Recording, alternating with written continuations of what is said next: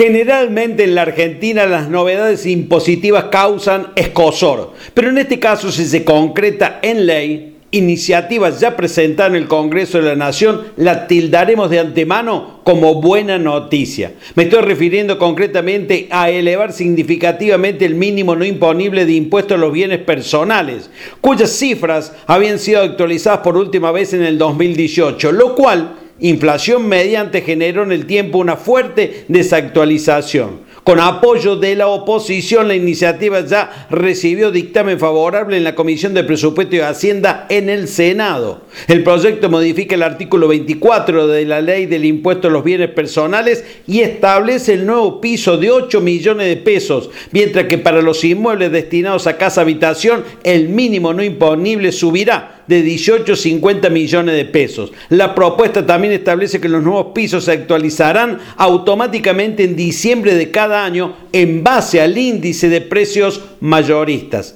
Esta medida era reclamada desde hace tiempo. Los políticos con el corazón tierno por estas épocas.